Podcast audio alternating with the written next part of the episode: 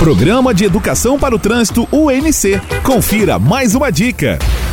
Na campanha do Maio Amarelo, a Rádio UNC traz uma série de dicas para a segurança no trânsito. Todo mundo que dirige sabe quanto incomoda um carro vindo na direção contrária com farol alto, além de ser extremamente perigoso. Ao perceber um veículo com farol alto vindo em sua direção, olhe para baixo e à direita, focando na faixa branca que delimita a rodovia ao meio-fio da rua. Isso ameniza o fechamento das pupilas e você consegue manter a trajetória correta do veículo.